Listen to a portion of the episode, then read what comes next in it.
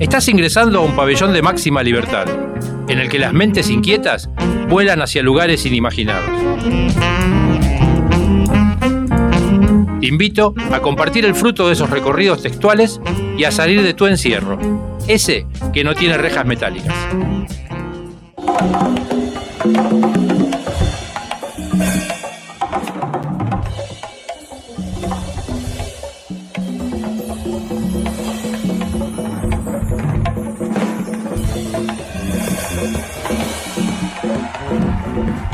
Buenas tardes, buenos días, buenas noches. Soy Mario, uno de los habitantes del pabellón, y hoy, como cada jueves, te voy a acompañar durante este recorrido textual.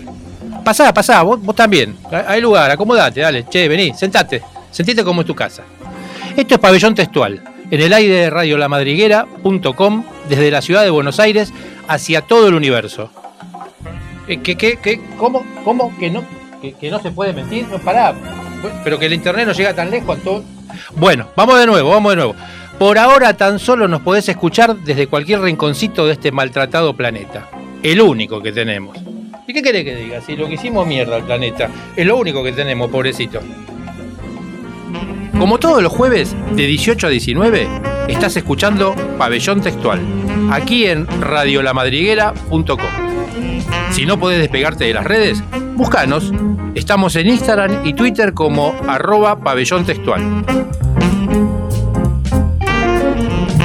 Y si lo tuyo es WhatsApp o Telegram, también tenemos. Anota 11 7364 8482. Si estás fuera de Argentina, acordate de anteponer más 549. 11 7364 8482.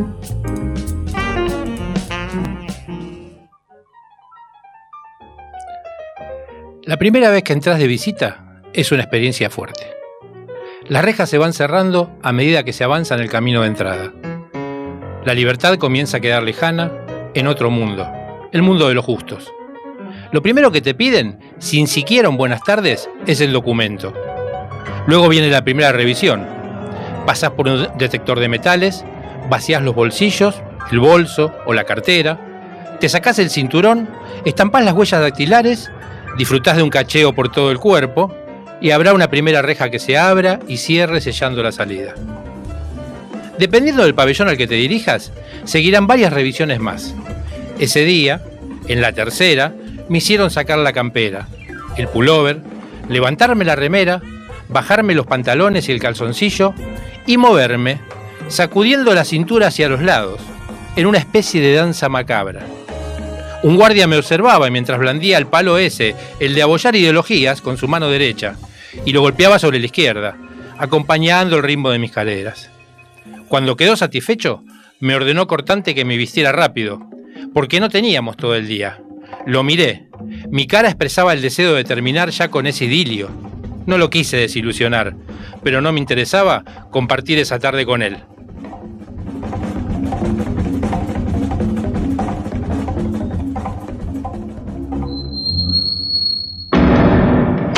Pabellón textual. Mentes inquietas en libertad.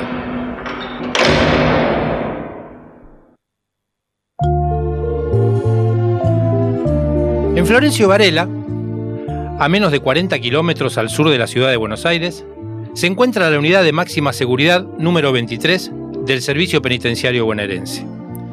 Dentro de ese espacio de encierro, 56 hombres conviven en el pabellón 4. Es en este pabellón donde Alberto Sarlo, escritor, profesor de boxeo y abogado, comenzó allá por el 2010 con un taller de literatura, filosofía y boxeo.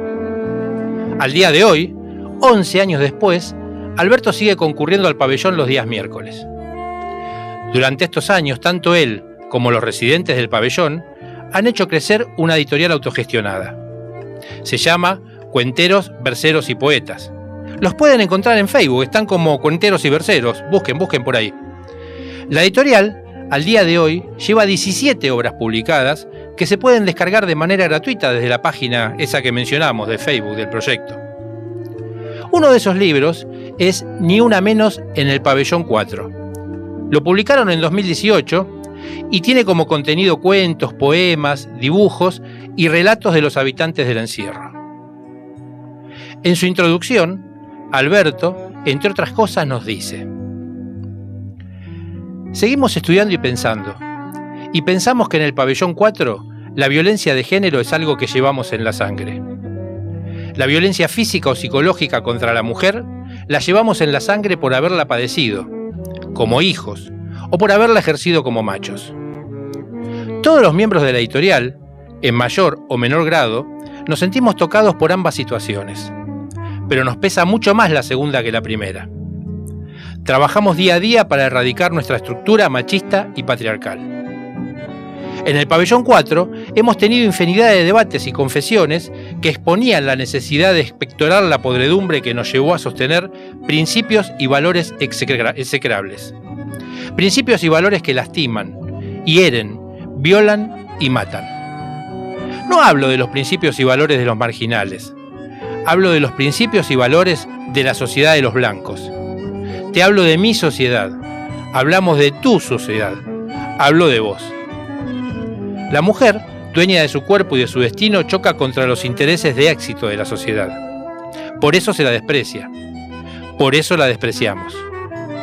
Vos la despreciaste infinidad de veces en tu vida y yo también. Porque no hablamos solo de violencia física. La violencia es multifacética y omnipresente. La violencia sobre la mujer es un mero acto disciplinador en el mundo empresarial, en el universo capitalista, en la galaxia meritocrática. Pero las mujeres no se resignaron a la derrota. Las mujeres en el presente nos están enseñando mucho. Nos están enseñando a copar la calle. Nos están enseñando que ya no somos más dueños de sus cuerpos ni de sus deseos. Están exhibiendo el patetismo de los valores tradicionales del hombre, blanco, patriarcal, heterosexual, macho y culto. Nos están inculcando la táctica y la estrategia de una lucha emancipatoria como pocas. En definitiva, nos están educando en el mejor y más amplio sentido de la palabra. En el pabellón 4 queremos ser aliados de ellas, queremos aprender de ellas, queremos que nos enseñen, queremos dejar de ser pensados, queremos combatir el infierno tal como ellas lo combaten. El pabellón 4 fue un infierno, hoy no lo es, pero está en medio de uno de los peores infiernos gestionados por mi sociedad, porque nos acostumbramos a gestionar infiernos en vez de combatirlos. En el pabellón 4 tenemos sueños. Soñamos que combatimos infiernos. Estas fueron palabras de Alberto Sarlo, escritas en la unidad, en la ciudad de La Plata, perdón, en septiembre de 2018, para el libro Ni una menos en el pabellón 4. ¿Qué les parece si escuchamos un tema musical? Y al regreso vamos a compartir un texto poético que inicia el libro Ni una menos en el pabellón 4. Ah, de paso les comento que ya tienen disponible el libro para descargar. Está de forma libre y gratuita en nuestra web, en la web del programa. Le paso el link, anoten, anoten por favor. pabellontextual.wordpress.com. WordPress va con doble S final. Pabellón 4, wordpress.com. Lo van a encontrar el libro, como todos los libros que vamos a ir comentando en el programa, en el menú textuales de la web. Bueno, así pueden pasar, descargar, leer, comentar y compartir con quienes quieran.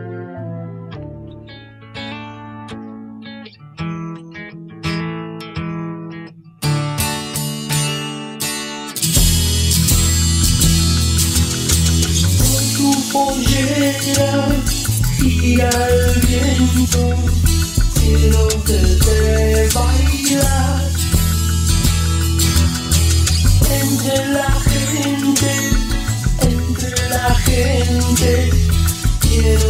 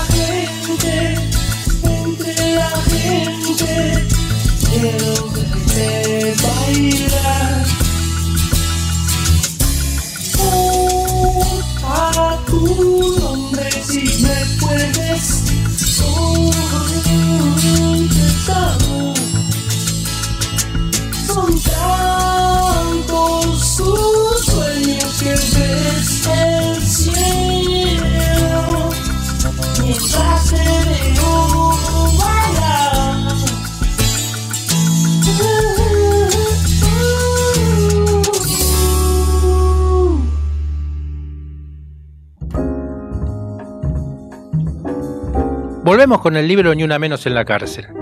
Ahora te voy a compartir un texto que escribió Carlos Mena. El texto se llama Cuando éramos canción. Te cuento que Carlos, ya lo vamos a tener algún día en el programa, Carlos eh, fue de los habitantes del pabellón. Eh, es un muchacho que estuvo muchos años eh, en prisión y eh, luego de salir de ahí se dedicó a ser docente, capacitador, docente de filosofía, literatura y boxeo. Da clases en varias cárceles. Eh, él recorrió varios espacios de encierro y allí aprendió a leer y escribir. Bueno, les leo el texto cuando éramos canción. Cuando éramos canción, soñábamos juntos, escrutando las estrellas con los cuerpos ardientes como un sol de enero. Cuando éramos canción, cortábamos eternos pétalos de blancas margaritas a orillas del Tigre, por las tardes turquesas. Cuando éramos canción, me dedicaba a los mejores temas de la noche en el boliche, habiendo tantos solitarios escondiéndose en la barra, llorando un rock and roll de noviembre. Cuando éramos canción, me celabas con dulzura amenazando al mundo con quitarle los ojos, si tan solo me hacía un gesto de luz al prender el día. Cuando éramos canción, te envolvía con mis piernas abiertas y arrojaste flores en mi vientre. Mientras tanto yo me hundía en tu historia decorando nuestro sexo sagrado con el fuego de las velas, de las velas derretidas en tu cintura. Cuando éramos canción, broté un racimo de hijos en mis brazos con guirnaldas.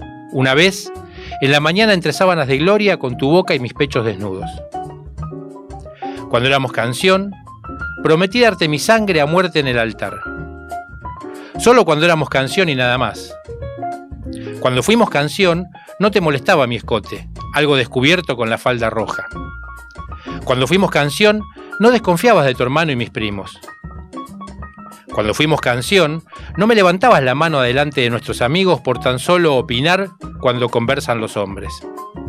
Cuando fuimos canción, te enamoré bailando enseguecida, como si fuese un orgasmo gigante de curvas erectas, vital como ninguna, con mi cuerpo nuevo de princesa, quien sedujo a tu animal salvaje en cada vaivén, en cada roce perpetuo. Ahora arruinada, intento amacarme en los tristes quehaceres de la casa marrón, a puerta cerrada, sin respirar, sin contestar, sometida a sirvienta en el planeta de los simios, con hematomas en la espalda, en el alma. Ahora ya no somos canción. Tu mirada neurótica, machista, me hace ruido en las venas. Ahora, degollaste a Cupido con la voz de tu hijo más pequeño. Ahora, ya no hay melodías en tu fuerza cuando abusás de mí, ebrio y monstruo, y los chicos lloran sabiendo lo que pasa. Ahora no puedo arreglarme las uñas, mucho menos pintarme los labios, porque sería la puta del barrio. Ahora, ahora me partiste la cara a puño, limpio y me quemaste el cabello que tanto adorabas, por temor a que intente denunciarte. Cuando te arde la culpa y corres a confesarte, domingo a domingo, con tu amigo el párrago, el párroco en el confesionario. Ahora, huelo el oscuro aliento de tus crímenes a la legua, masticando el terror de todas las mujeres que fueron maldecidas con la misma cosa, el hombre. Ahora, mi calvario fue darte la mano con ojos cerrados. Ahora me aterran los hombres y las canciones. Ahora sufro el tormento de una madre sin hijos. Ahora tengo a mis nenes traviesos. No siento sus labios de crema, sus manos pequeñas, contar sus latidos. Ahora ya no tiemblo, ya no molesto, no respiro. Cuando éramos canción, ¿me pensabas muerta? Cuando éramos canción, ¿te soñaste siendo mi asesino?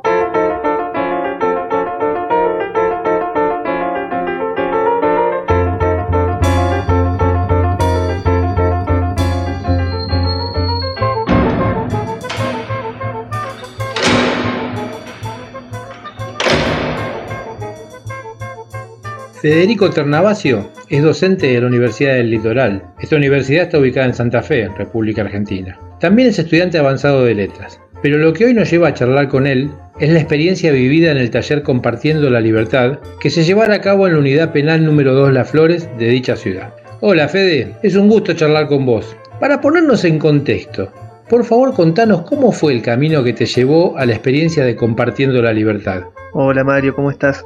Bueno, gracias por invitarnos a compartir nuestra experiencia. El taller Compartiendo en Libertad surgió más o menos en 2016 a partir de la Tecnicatura en Software Libre, que es una carrera a distancia de la Universidad Nacional del Litoral. Em, yo trabajo como tutor y docente en, esa carrera y bueno, un poco la tarea del tutor es hacer un seguimiento de los estudiantes que, que cursan la carrera. En ese momento nos enteramos que había estudiantes cursando la carrera desde el Penal de las Flores, porque hay un programa para que eh, la gente que está atravesando una situación de encierro en la cárcel pueda cursar las carreras que son a distancia, que se ofrecen a distancia, o algunas de esas carreras, de forma gratuita. Así que fuimos ahí un poco ah, también por iniciativa de Martín Bayo, que es el coordinador de la Tecnicatura, a conversar y a partir de ese encuentro, donde nos pusimos a charlar de, software libre y de la carrera, se fue generando un vínculo, digamos, y yo seguí yendo a charlar primero sobre la carrera y después eh, un poco me preguntaron, che, ¿y vos qué haces? Y yo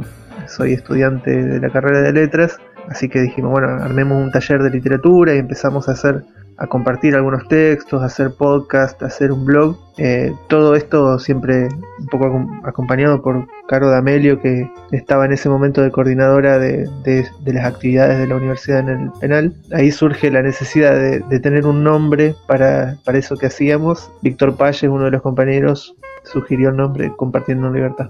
A raíz de la experiencia esta vivida, eh, sé que han editado dos libros, ¿no? Sí, hicimos primero el antidiccionario de palabras en la cárcel, con este grupo que veníamos laburando, digamos, con el taller Compartiendo Libertad, eh, y teníamos esta idea de no hacer un diccionario, veíamos en los diccionarios un gesto siempre un poco colonial, ¿no? Y lo que queríamos hacer era como liberar las palabras o los significados de las palabras propias del encierro. Eh, porque bueno, hay palabras que en cana no se pueden decir porque traen gastadas o pueden traer problemas, entonces se usan otras palabras en su lugar, como vaca rayada o autito. A eso le sumamos las ilustraciones que hizo Víctor Palles y bueno, seguimos un poco el juego de, no, no, nombrar eso que no se podía nombrar y después también sumamos otras palabras que estando en cana tienen otro significado, distinto al significado que tienen afuera, como libertad o amistad. De eso hicimos una edición muy casera, conseguimos algo de plata para imprimir y armamos un librito para regalarlo en una despedida de año que hacíamos con toda la gente vinculada ahí a la universidad en la cárcel. Y como lo licenciamos con Creative Commons y, tratamos de hacerlo siempre desde una lógica de la cultura libre, lo empezamos a compartir en internet y bueno, circuló un montón y gente nos empezó a pedir copias, así que hicimos más copias y empezamos a vender eh, para con esa guita poder hacer más copias y hacer otros proyectos. Esto fue a fines del 2018 y todavía seguimos reimprimiendo y vendiendo porque hay gente que lo quiere tener en papel. Y el otro librito lo hicimos ya en, un marco un poco más institucional porque en 2019 la Caro, que siempre sigue acompañando lo que, lo que hacíamos, recibió la propuesta de armar una serie de talleres en el marco de un plan del, del gobierno de la provincia y nos invitó a pensar algo, a pensar una propuesta. Así que hablamos con, con Emma, con Milton, con Payes y, y, bueno, nos pareció que podíamos seguir haciendo algo de lo que ya estábamos haciendo, seguir con la lógica que estábamos laburando así que mantuvimos el nombre. Primero, bueno, hicimos como una planificación muy sesuda que le presentamos al gobierno de la provincia, pero que obviamente se transformó desde el día uno en otra cosa. Y lo que estuvo bueno es que ahí ya se sumó mucha más gente porque este programa pagaba una beca eh, a los coordinadores y también una beca a los pibes que se sumaron a los talleres, así que se sumaron bastantes pibes, se sumó Rodrigo Chávez como tallerista y Agustín Arnau como acompañante, que es un rol que por ahí eh, se ocupaba de resolver cuestiones más de la cotidiana de los pibes que participaban en el taller, tanto sea desde conseguir el DNI si no lo tenían o si lo tenían perdido, o gestionar que, a un pibe pueda tener lentes para poder leer y, bueno, para vivir mejor, ¿no? Este, y bueno, y se sumaron pibes que venían escribiendo, como en el caso de Oscar Toledo, que llegó y ya tenía un cuadernillo lleno de textos, y otros pibes que tenían ganas de salir un rato, ¿no? querían salir de estar engomados, digamos, y, y eligieron el taller por ahí por ser amigos de Emma, de Milton o de Payes. Y nosotros ahí no fuimos con la idea de que había que escribir sobre la cárcel ni nada por el estilo, pero bueno, a partir de un episodio, que fue un día que entramos con Rodri y Agustín quejándonos del servicio penitenciario y de todas las trabas que ya sabemos que, ponen para hacer este tipo de actividades, eh, uno de los compañeros, César, nos dice, eh, loco, ¿de qué se quejan ustedes? Si vienen acá una vez a la semana, un par de horas, nosotros estamos acá hace años y no nos quejamos. Y bueno, a, partir de eso empezó, empezaron a salir anécdotas y reflexiones sobre el encierro y dijimos, bueno, hagamos algo con esto. Y eso terminó transformándose en el segundo librito del taller, que se llama Contraversiones de la vida en la cárcel. También, ¿no? Lo licenciamos con, licencia Creative Commons y, lo compartimos para que la gente lo pueda leer, bajar, modificar. Eh, pero en este caso ya con, el apoyo este del, programa de la provincia pudimos hacer una impresión un poco más profesional con, eh, con una imprenta de acá que se llama Juanito Laguna. Hicimos una presentación del libro en la biblioteca Lola Mora, que ahora se llama Biblioteca La Libre, y donde ya pudieron participar algunos compañeros de taller que ya en ese momento habían salido. Así que bueno, eso, esas fueron las dos experiencias que hicimos de publicación, un poco sin buscarlo, no es que decíamos, che, bueno, vamos a hacer una publicación, sino eran proyectos que iban surgiendo y lo que estuvo bueno es que siempre se pensaron y, se llevaron adelante colectivamente ¿no? en, el taller eh, a partir del interés. ¿Y luego organizaron otro tipo de talleres, además del de escritura? Sí, eh, porque a partir del programa este del gobierno provincial, el programa Nueva Oportunidad, Caro D'Amelio, que estaba como coordinando todas las actividades, invitó también a otra gente que venía haciendo cosas en, en, las cárceles de la ciudad Está la cárcel de las flores, donde estábamos nosotros, que es una cárcel de varones. Después está la cárcel de mujeres. Y en las flores hicieron taller, se hizo un taller de música, empezó a hacerse en ese momento. Un taller de serigrafía. Y después, eh, un poquito más adelante, gestionado por Emma y por Milton, que estaban cursando la Tecnicatura en Software Libre, se hizo un taller de tecnologías. Y en la cárcel de mujeres se hizo un taller de encuadernación. Esto fue lo que le llevó a conformar el grupo que se llama En las Flores. ¿O el grupo se había formado antes de comenzar? Claro, el grupo se empezó a formar a partir de la actividad de esos talleres, eh, con la coordinación de Caro. Y ahí fuimos tomando, o empieza a tomar forma, ¿no? Un, colectivo. Son procesos largos, hubo muchas discusiones por medio, pero más o menos a, principios del 2020 ya empezó a tomar un poco más de forma consolidada este colectivo. Un poco el proceso tuvo que ver con empezar a considerarse un grupo de activistas más allá de los roles que asumamos y más allá de cualquier programa gubernamental, ¿no? Eh, empezar a considerarse un, grupo autónomo. Si bien el programa de Nueva Oportunidad en su momento nos reúne, ¿no? Por iniciativa de Caro, a partir del laburo compartido fuimos dándonos cuenta de que lo que queríamos hacer excedía ese tipo de programas y un poco invertimos la lógica. Empezamos a pensarnos como un colectivo de activistas y talleristas que eventualmente aprovecha los programas del Estado eh, y no solamente como gente que opera dentro de uno de esos programas. Y bueno, después ya también no solo eh, generar eh, o aprovechar programas del Estado, sino también generar autonomía, más o menos autonomía económica, decir, bueno, generar ingresos propios, ¿no? Y hoy por hoy estamos ya pensando en tener nuestra propia personalidad jurídica y viendo cómo podemos seguir activando no solo en cuanto a, talleres, sino en cuanto a activismo comunicacional y un acompañamiento lo más presente posible para los compañeros y compañeras que van saliendo de los penales. ¿Y cómo influyó el encierro pandémico, maldito encierro pandémico, sobre todos estos proyectos? Bueno, justamente por la pandemia no pudimos entrar más a los penales, ni a las flores, ni a la cárcel de mujeres. En el primer tiempo de la pandemia hubo una revuelta muy grande en las flores, con varios muertos, y donde se incendió parte de la cárcel y ahí se perdieron todas las herramientas que teníamos adentro, eh, las herramientas de serigrafía, las compus y los artefactos ¿no? del taller de tecnología y se perdió también el aula de la universidad con todas sus computadoras. pero bueno, obviamente lo más grave es que hubo muertes y que todavía no está muy claro qué pasó con eso. Ahí activamos fuerte en tratar de comunicar eh, eso que estaba pasando, tratar de, sacar información sobre eso. Y después cuando se pudieron empezar a hacer actividades, escribimos y mandamos varios proyectos que no prosperaron del todo para, para poder volver a entrar a los penales a hacer los talleres o algún tipo de taller. Este, y finalmente lo que pudimos armar el año pasado fue una propuesta afuera de la cárcel, en la Biblioteca La Libre, que es donde habíamos presentado el, el librito contraversiones. Y ahí hoy tenemos un taller de tecnologías, donde ahora Emma y Milton son los docentes, con Martín Morales, que coordinaba el taller en Las Flores. Y, y eso sí es una experiencia re grande, no solo, digamos, no es solo un taller de aprendizaje ¿no? sobre tecnología, sino tam- también un taller de reparación de PC, donde la gente puede llevar a arreglar sus compus y con eso se genera un ingreso de guita para los pibes que participan. Y bueno, y varios otros proyectos que, que fueron encaminando, ¿no? Eh, también tenemos un taller de serigrafía que está también haciendo laburos por encargo y, generando ahí un ingreso para los pibes que participan. Eh, y un taller de encuadernación, que es un, como un taller cruzado ahí con, con lectura y escritura, que también está intentando orientarse a generar algún ingreso para la gente que participa, ¿no? Porque un poco la necesidad más importante ahora es, es esa, si bien seguimos con esta lógica de- de vincularnos y compartir experiencia y compartir un rato juntos. Todo esto que hacemos afuera lo hacemos dentro de un programa también del gobierno provincial, eh, que es como el programa sucesor de Nueva Oportunidad, que se llama ahora Santa Fe Más, y que bueno, que nos banca también unas becas para, para nosotros y para los pibes que, que participan del taller, pibes y pibas. Y la idea que tuvimos es hacer extensivo, digamos, ¿no? Eh, esos talleres no solo para los pibes y pibas que salen del encierro, sino también para que se sumen sus amigos y familiares y generar ahí como una red un poco más amplia, ¿no? Lo que por ahí se llama post-encierro. Si te parece bien, Fede, eh, les voy a dejar a los oyentes ambos libros en formato PDF subidos a nuestra web para que los puedan descargar y compartir.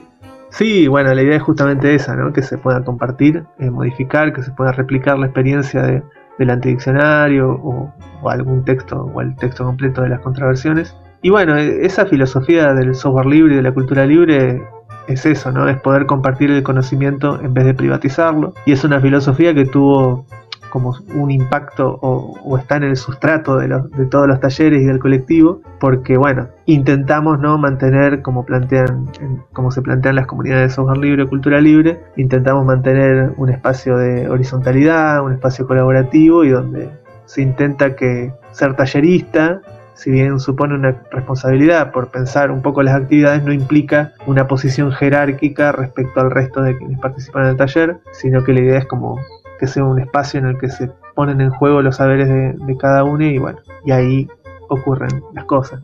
Y la idea siempre fue y es hacer comunidad. eh, hacer comunidad y hacer eso, y digamos, y en ese hacer comunidad donde nos podemos vincular, generar un espacio de libertad, pero no libertad en un sentido garca, como por ahí se usa ahora, sino libertad en sentido colectivo, ¿no? Libertad de vinculándose, cuidándonos entre todos. Todo lo contrario a lo que es la lógica punitiva y carcelaria. Un poco el software libre y la cultura libres y el antipunitivismo o el movimiento anticarcelario coinciden en eso, ¿viste? Lo, lo que se quiere es cortar los alambres, cortar los acercamientos y hacerse cargo de la vida con sus cosas buenas y sus quilombos, vinculándose y haciendo comunidad. Bueno, te agrego que tenemos un Instagram donde compartimos nuestra cotidiana y donde nos pueden escribir. Eh, el Instagram es enlas.flores. Ahí si nos siguen van a ver que un poco el laburo que hacemos en, los talleres y, las cosas que, que estamos pensando para hacer pronto. Por ahí, por ese medio también nos pueden escribir si quieren solicitar algún laburo de serigrafía o alguna cuestión de reparación de PC. Tenemos una página web que ahora está un poquito desactualizada, pero la estamos actualizando, que es en lasflores.org. Y ya pronto vamos a estar sumando algún otro canal de comunicación y lo vamos a compartir por esos medios. Así que bueno, me toca un poquito hablar a mí, eh, pero el colectivo es... En el colectivo hay mucha gente laburando y laburando mucho, así que déjame que le deje un abrazo grande a todas, todas las compas que están en el colectivo. Y te dejo un abrazo grande para vos también. Vamos a, a seguir en contacto, vamos a seguir escuchándote y compartiendo también el laburo que vos haces. Así que bueno, eh, un gustazo poder compartir un rato acá con vos y con tu audiencia. Un abrazo grande. Gracias, Fede, por la buena onda. Les comento a los oyentes que ambos libros, producidos durante la experiencia que nos contara Federico, están disponibles para la descarga libre y gratuita en nuestra web, pabellontextual.wordpress.com, y los van a encontrar en el menú textuales. Allí vamos a ir subiendo cada semana los textos que comentemos durante la emisión del programa. Pabellón Textual. Mentes inquietas en libertad. Como todos los jueves, de 18 a 19, estás escuchando Pabellón Textual, aquí en radiolamadriguera.com. Si no podés despegarte de las redes, búscanos. Estamos en Instagram y Twitter como arroba pabellón textual. Y si lo tuyo es WhatsApp o Telegram, también tenemos. Anota 11 7364 8482. Si estás fuera de Argentina, acordate de anteponer más 549. 11 7364 8482.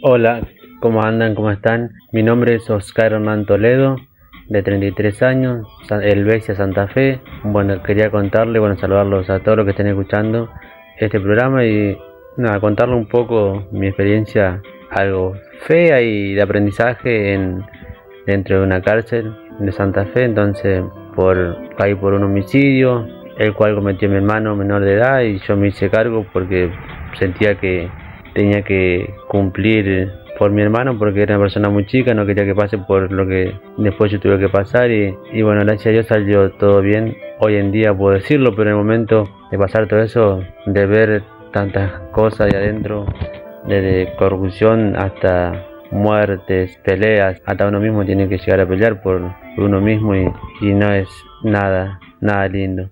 Después tener todas las otras cosas que vos tenés que hacer para, porque tenés que vivir montones de días adentro, entonces es como decir que, que haces, buscar algo para hacer, entonces yo no estaba muy mal porque quería respuesta, quería salir, sabía que no iba a salir, pero quería salir, viste la cabeza de uno y hasta que el abogado va y me dice que, que me quede tranquilo porque era una condena larga de nueve años y medio que tenía que pasar y tenía que, porque no ponía a hacer algo. Entonces sigo los consejos de él y me hago anotar para la escuela, terminar la primaria, porque yo no había terminado la primaria. La pude terminar ahí adentro, seguir por la secundaria.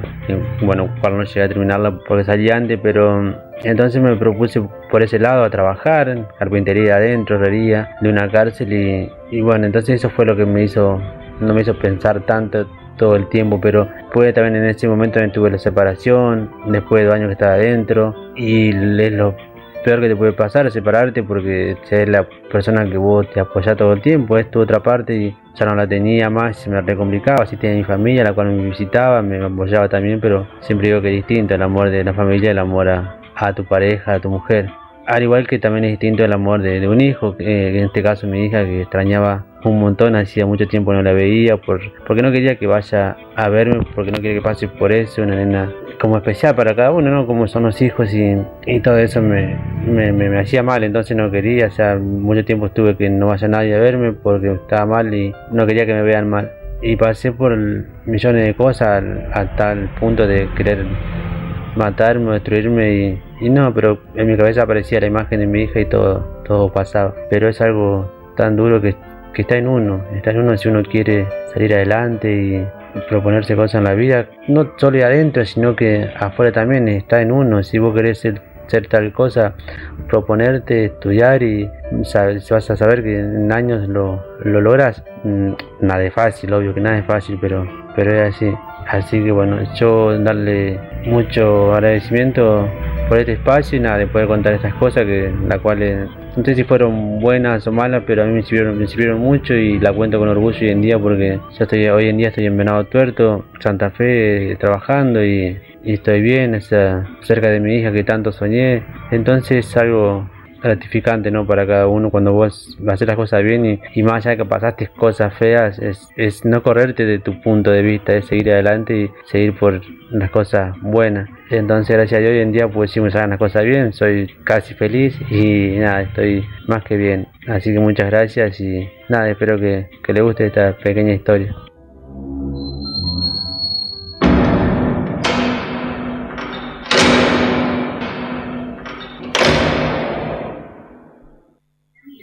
Las horas y los días son diferentes cuando te sentís ahogado en el medio de un lago lleno de maravillas apagadas. Yo no quería apagarme y no quería sentirme parte de un sistema que termina arruinando la vida de jóvenes que se equivocaron. Pero un error no frena los sueños deseados por el corazón. Ni siquiera tenía terminado séptimo grado y pensar en escribir o leer no me lo imaginaba como una salida al mar de los sueños vivos. La magia y el alma de algún estudiante cayó sobre mí porque comencé a estudiar para terminar la primaria después de 14 años. Al terminar lo que había dejado olvidado, me sentí capaz de seguir por más, tanto que la secundaria me esperaba para continuar y mi orgullo era gigante para hacer lo que me propuse aquel 2014. Mi mujer me apoyaba en todo, básicamente me malenseñaba y eso me hacía creer que el amor nunca se iba a alejar. Mi hija con su voz transformaba una cárcel en un castillo y todo parecía marchar más que bien. Un día llegó lo inesperado, en el medio de la felicidad no todo lo que brilla es oro, cuando los sentimientos empiezan a sembrar dolor. El amor se terminó y dañó las bases de un emprendimiento motivador. El fuego se convirtió en agua, en enero hacía frío y el amor lastimó al propio amor. Privado de mi libertad y condenado a morir en la soledad, descubrí que escribir es una salida a todo. Me encontré con cuentos de finales felices y traumáticos. Entré a una cultura que no conocía. Viajé a lugares que nadie me pudo llevar y conocí personajes que me identificaron en la vida real. Hoy me siento capaz de volver al lugar donde pertenezco y nunca debí salir. Pero todo pasa y pasó por algo. Gracias al amor que no pudo ser, hoy puedo saber que lo que la literatura me ayuda a superar un gran dolor. Pabellón textual. Mentes inquietas en libertad. Hermosas palabras de Oscar Toledo. Gracias, Oscar, por compartirlas con nosotros. Les voy a hacer una pregunta, a ver si se les ocurre algo. ¿Qué tienen en común o qué pueden tener en común Tandil, Santa Fe, Córdoba, Florencio Varela, La Plata, la Ciudad de Buenos Aires, Lomas de Zamora, Tucumán, Lima, Perú, Madrid, España, Mallorca, Ecuador, México, Ciudad de México? ¿Se les ocurre qué? Que en todos esos lugares están escuchando Pabellón Textual a través de radiolamadriguera.com.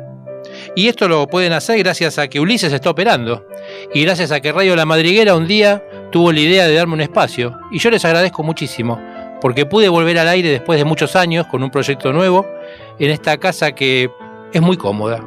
Así que gracias. ¿eh? Do I move you? Willing? I groove you? Is it thrilling?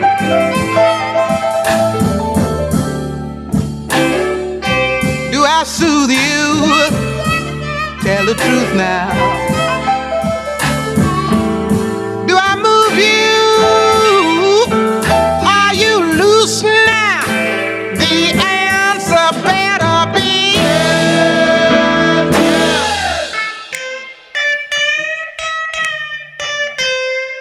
That pleases me.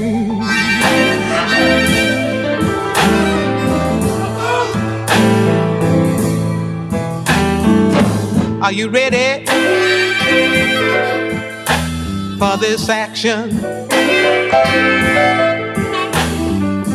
Does it give you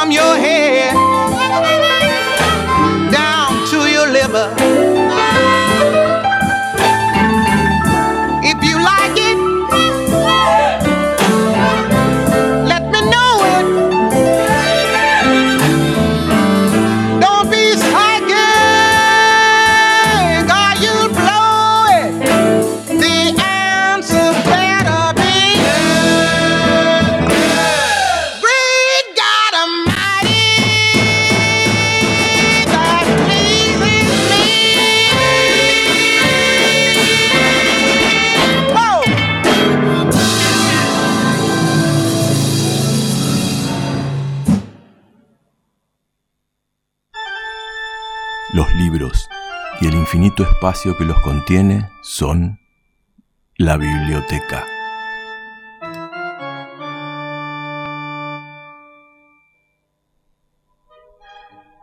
Hoy, errando por los pasillos de la biblioteca, que como se sabe es infinita, llegué al nivel o piso correspondiente al siglo XVIII y extraje un volumen con las memorias de Giacomo Casanova, también conocida como Historia de mi vida no pretendo resumir aquí una obra de más de 3.500 páginas que el mismo Casanova dejó inconclusa, pero sí contar un episodio de las memorias.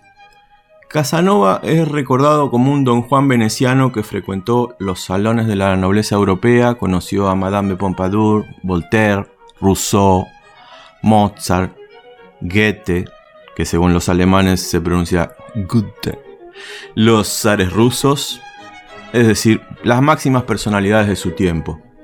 Fue llevado al cine dos veces, la mejor es la película de Fellini de 1976 con Donald Sutherland. Las memorias son un documento histórico para entender las costumbres de su tiempo. Es como cuando uno va al museo y ve la chaqueta de un prócer y se da cuenta que es el mismo talle que el de uno, ¿no? Da esa sensación de inmediata realidad, el leer las memorias y entender lo que sucedió en aquel tiempo validado por los datos que allí se consignan. Si bien Casanova conoció a los iluministas, fue un conservador reaccionario al ideario de la Revolución Francesa y toda su vida luchó por pertenecer, incluso con desesperación. Él quería pertenecer a la nobleza que estaba llegando a su fin. Con todo, este aventurero y libertino veneciano se las ingenió para ser escritor, historiador, diplomático, jurista, fue estafador, violonchelista, filósofo, impostor, matemático, bibliotecario y agente secreto italiano. Hasta se batió a duelo y escapó de la, de la prisión al mejor estilo eh, Conde de Montecristo.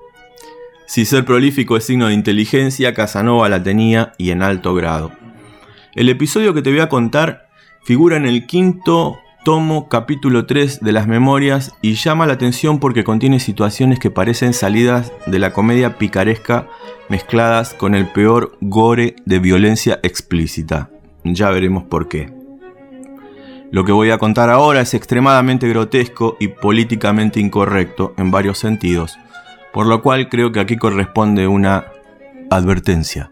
El contenido de este espacio puede afectar la sensibilidad de algunas personas. Estamos en París, es mediado del siglo XVIII, más precisamente el 5 de enero de 1757. Un fanático llamado Robert François Damien está escondido cerca de la entrada del Palacio de Versailles para matar a Luis XV por cuestiones religiosas. Y en el momento en que el rey está por subir a su carruaje, Damien logra burlar a la guardia empujándolos y asestarle al rey una puñalada con un cortaplumas de 8 centímetros que apenas traspasó todo el ropaje real. Recordemos que era invierno en París. Luis XV solo resultó con una herida leve, pero creyendo que moriría, pidió cobardemente los últimos ritos.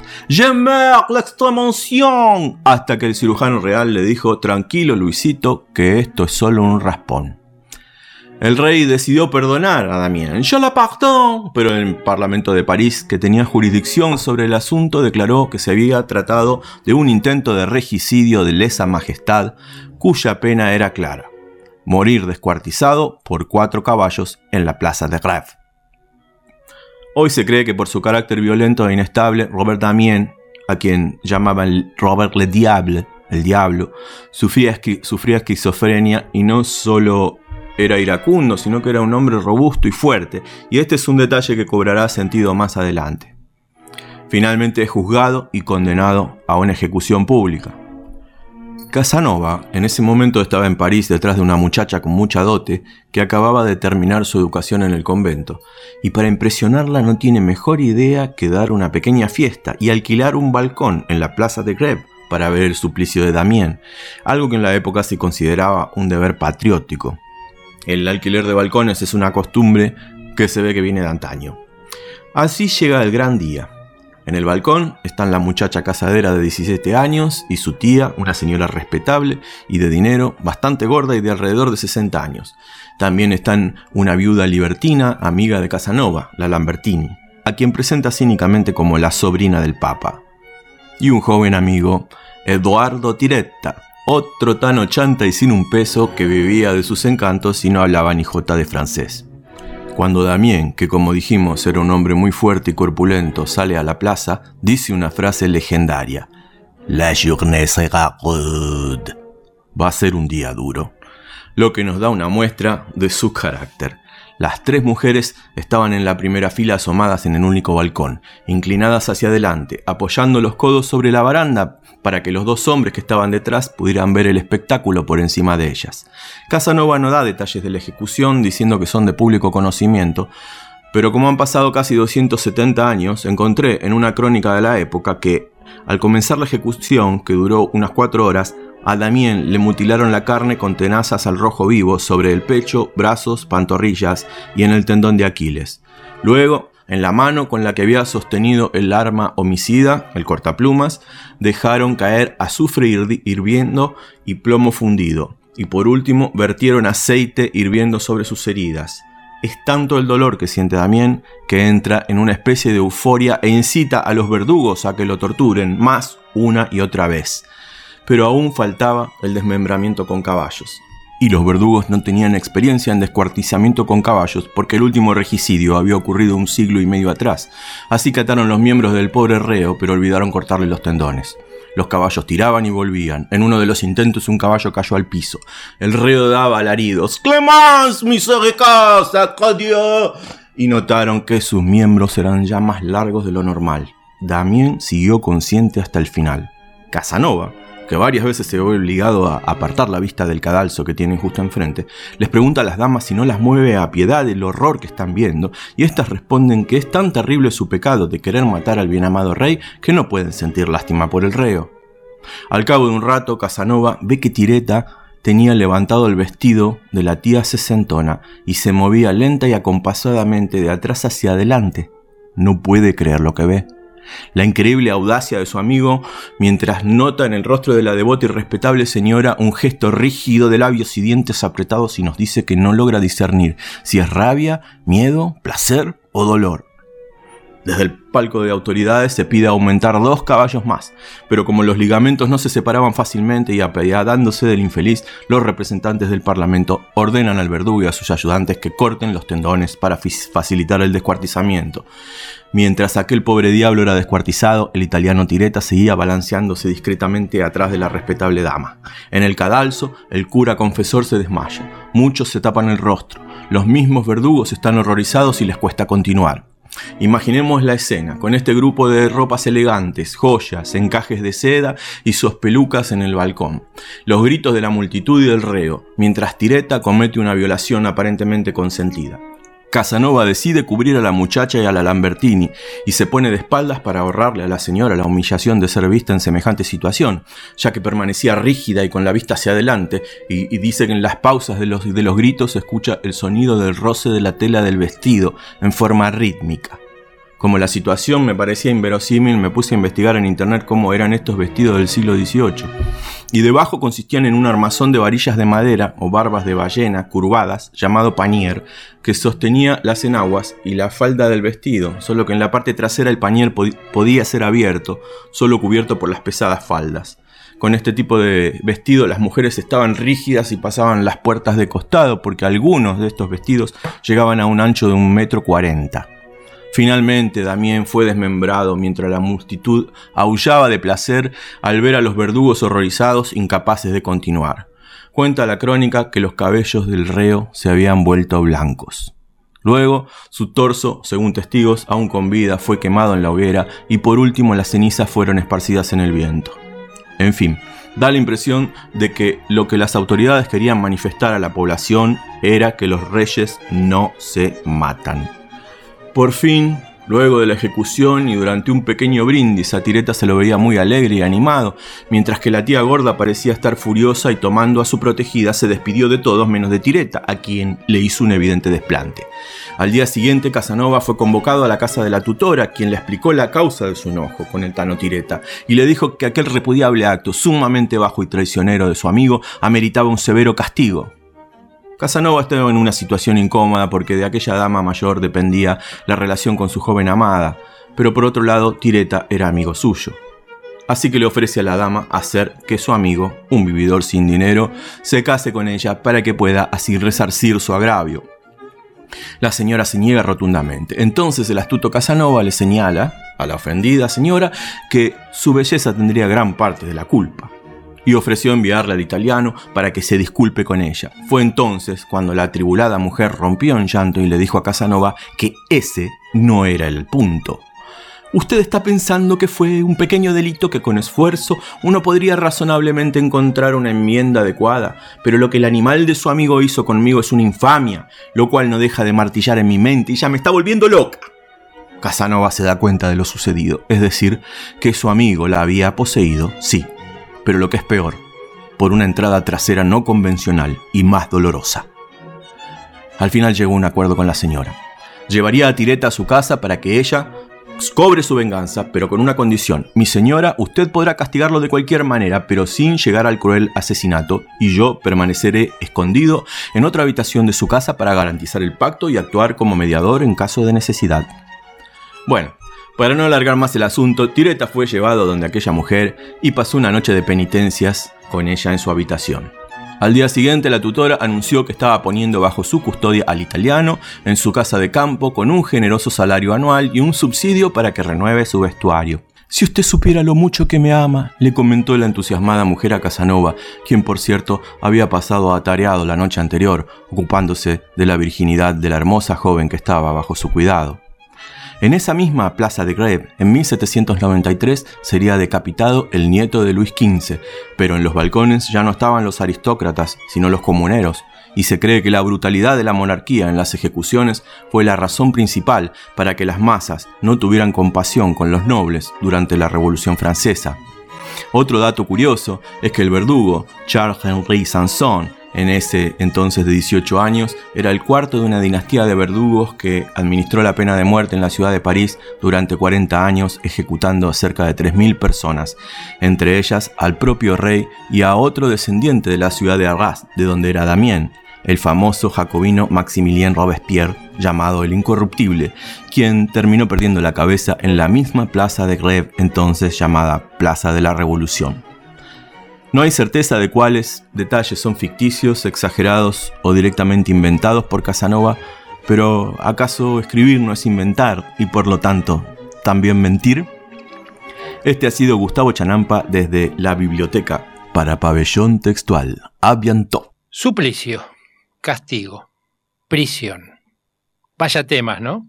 Y así como quien no quiere la cosa se nos fue el programa. Ya pasó una hora, Hemos compartido con Carlos Mena, hemos estado con los muchachos del pabellón 4, hemos estado con Fede Ternavasio, hemos estado con Oscarcito Toledo, y hemos estado con Gustavito Chanampa. Bien, todos amigos que han participado en este programa, a los cuales les agradecemos mucho y los esperamos la semana que viene aquí en Pabellón Textual en radiolamadriguera.com, no .ar, perdón. Nos vamos. Gracias por estar allí.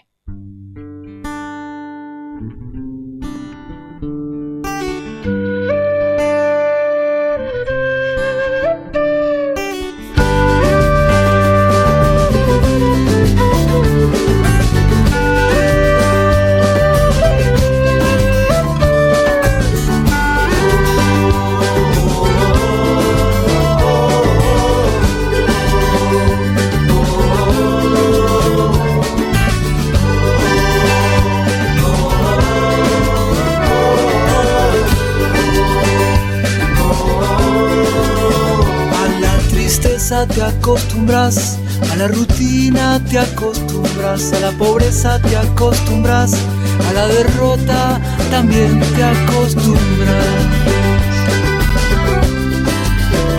A la bobera te acostumbras, a no ser nadie te acostumbras, a amar de culpas te acostumbras, a ser esclavo también te acostumbras.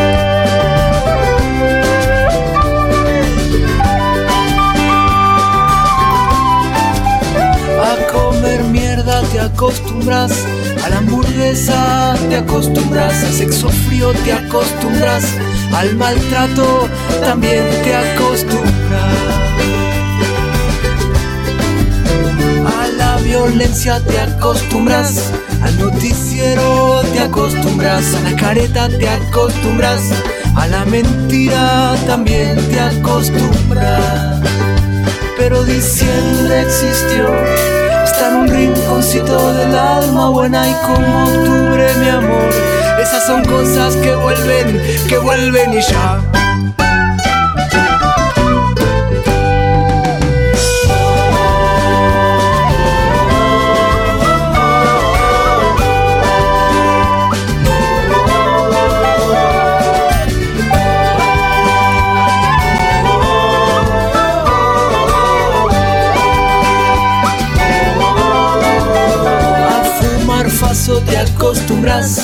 Tomar mate te acostumbras, a hacer las compras te acostumbras, a hacer un seco también te acostumbras.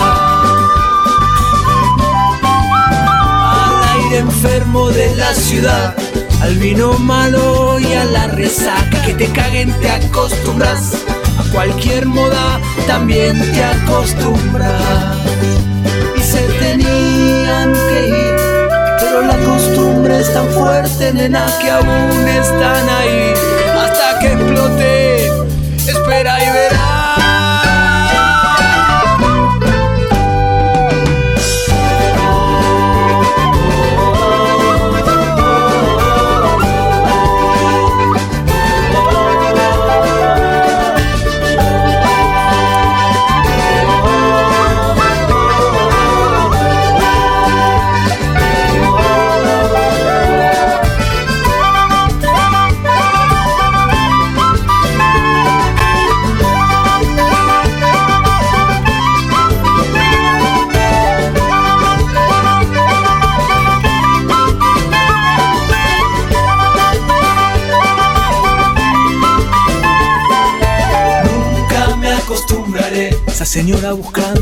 en la puerta de mi casa. Nunca me acostumbraré, A tu carita de hambre pidiéndome algo para comer. nunca me acostumbraré, A tu barrio de lujo enfrente de la villa. nunca me acostumbraré.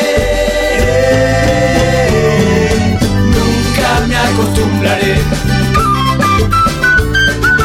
Nunca me acostumbraré.